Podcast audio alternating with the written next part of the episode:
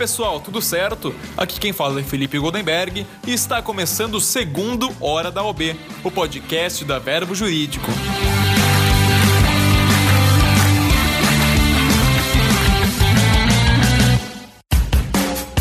E o assunto de hoje é, na verdade, uma aula de história. Você aí que está prestando o exame da ordem, na verdade, sabe como que ele surgiu ou por que que ele existe? Então bora lá, coloca o sono de ouvido, se concentra, que eu vou te explicar tudo direitinho. Para entender e avaliar a importância da prova, é preciso pensar lá no século XIX e compreender por que o exame é um instrumento de defesa do interesse público.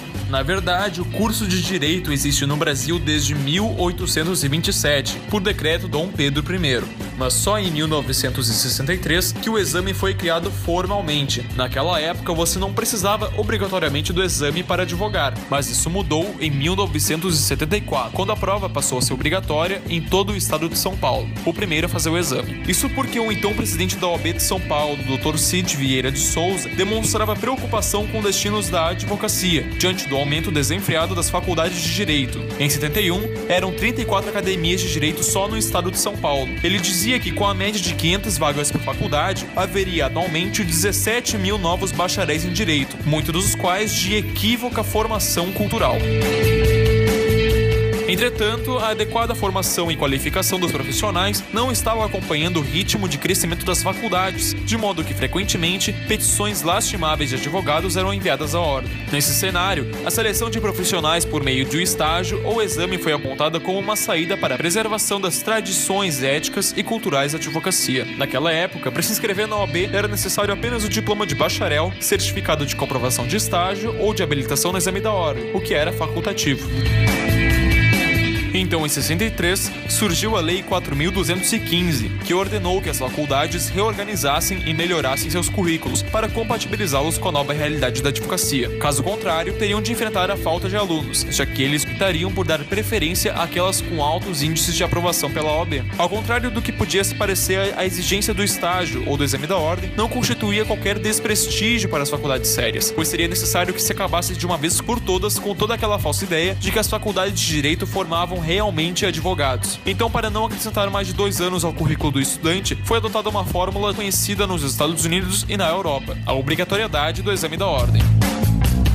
O estado de São Paulo foi o primeiro a aplicar a prova, em 71. Ele foi realizado em duas fases e reuniu poucos candidatos. Passaram a ser realizadas quatro edições por ano, em março, julho, setembro e dezembro. Os bacharéis em direito formados em até 1973 ficariam isentos de prestar o exame, mas em 74 a prova passou a ser obrigatória em todo o estado. Durante esse ano, se inscreveram 211 bacharéis e somente 154 foram aprovados. Na década de 1980, a crise do ensino jurídico foi intensificada pelo significativo aumento na oferta das faculdades e de profissionais pouco qualificados para o exercício de fato da advocacia. Em 94, tornou-se obrigatório a aprovação no exame da ordem em todo o Brasil. Cada estado, no caso, tinha autonomia para aplicar os seus exames. Em 2007, um novo movimento começou a ser visto nas OABs com relação ao exame. Em abril, 17 seccionais realizaram pela primeira vez a prova com conteúdo unificado. Quatro meses depois, em agosto, esse número subiu para 20. Pouco tempo depois, as demais seccionais aderiram à forma de aplicar a prova, que alcançou o seu cume no terceiro exame de 2009, quando todas as seccionais da OAB realizaram a prova unificada.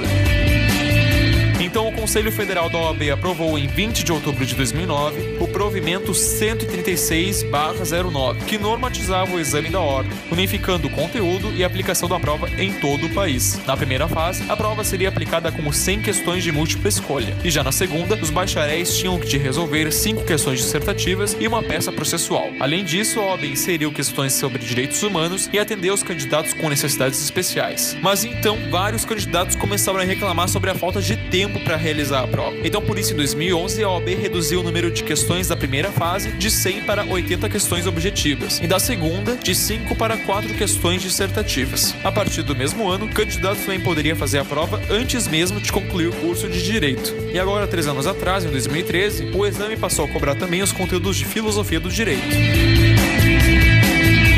Esse é um breve resumo da história do exame da ordem. Se você quiser saber a história completa, com fotos, documentos e mais detalhes, é só você acessar o nosso blog, o cursoexamedaordem.com.br/blog. Lá tem a matéria completa para você se inteirar do assunto. E esse foi mais um Hora da OB. Se você curtiu, baixe o nosso aplicativo na App Store ou no Google Play. Lá você vai encontrar dicas, provas, simulados e sempre que tiver um episódio novo do Hora da OB, você vai receber uma notificação no seu celular. Então é isso aí, pessoal. Eu sou Felipe Gondenberg e até a próxima.